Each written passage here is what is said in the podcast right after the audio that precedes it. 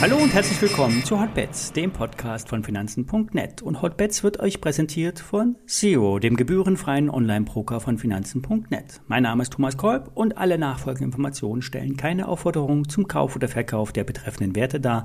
Bei den besprochenen Wertpapieren handelt es sich um sehr volatile Anlagemöglichkeiten mit hohem Risiko. Dies ist keine Anlageberatung und ihr handelt auf eigenes Risiko. Ja, der DAX versucht sich von den Abverkäufen am Freitag zu erholen. Bei rund 13.250 DAX-Punkten verlaufen verschiedene Durchschnittskurse, der 200er Wochendurchschnitt und der 50er Tagesdurchschnitt. Diese sind in der Regel wichtige Signalgeber. Erst wenn sich der DAX hier darüber stabilisieren kann, hält sich die Lage auf.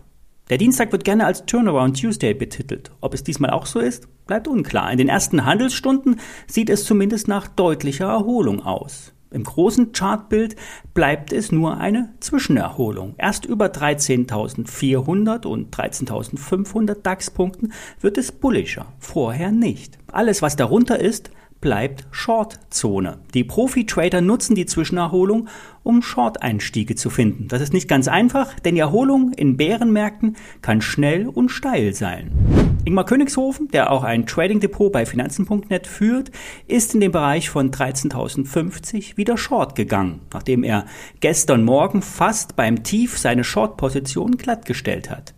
Er nutzt die Marke für ein Reshort. Er kauft ein Discount Put. Das ist ein Produkt, das auch in Seitwärtsphasen eine Rendite abwirft. Damit kann auch eine weitere mögliche Erholung gut ausgesessen werden. Zusätzlich kauft er einen Unlimited Short.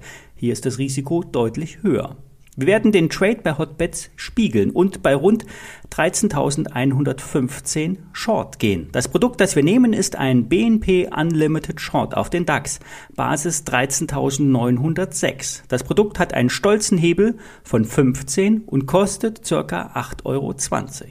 Dieser Trade ist auch eine Art Absicherung auf das Depot. Ähm, wer solide Aktien hat, kann diese halten. Allerdings können die Schmerzen noch einmal hoch werden, denn die Fed ist short auf den Aktienmarkt. Symbolisch, nicht real. Die Notenbank will die Wirtschaft abkühlen. Weniger Wachstum soll zu weniger Nachfrage führen. Schlussendlich soll die Geldmenge reduziert werden, die zu Corona-Zeiten aus dem Ruder gelaufen ist. Ziel soll sein, die galoppierende Inflation einzufangen.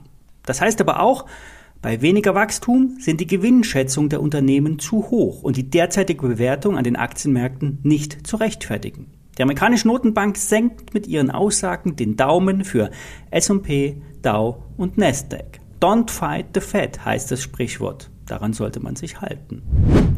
Wer noch etwas optimistischer ist, sollte die Megacaps wie Microsoft, Amazon, Apple, Alphabet, also Google im Auge behalten. Apple will ich nicht nochmal ansprechen, das habe ich gestern bereits äh, gemacht. Bei Amazon hat sich das Bild auch schon deutlich eingetrübt. Nach den guten Halbjahreszahlen war die Aktie nach oben gesprungen, hatte eine Kurslücke, ein Gap gemacht. Im Bereich der 200-Tage-Linie bei rund 145 Dollar wurde der Widerstandsbereich bestätigt. Die Aktie drehte nach unten ab und die angesprochene Kurslücke wurde bereits geschlossen. Nun gilt es, die Unterstützung am Juni hoch zu verteidigen. Sollte Amazon erneut unter diese Marke fallen, dürften sich die Rücksetzer ausweiten. Rund 120 Dollar oder 108 Dollar sind dann realistisch. Der Betonboden liegt bei 100 Dollar. Fazit, wer investiert ist, muss mit weiteren Kursverlusten rechnen. Ich würde auf dem Niveau nicht nachkaufen. Bei einem Rücklauf in Richtung 140 Dollar kann sogar ein Short gewagt werden. Stop dann über dem letzten Hoch bei 146 Dollar. Sollte sich das Szenario einstellen,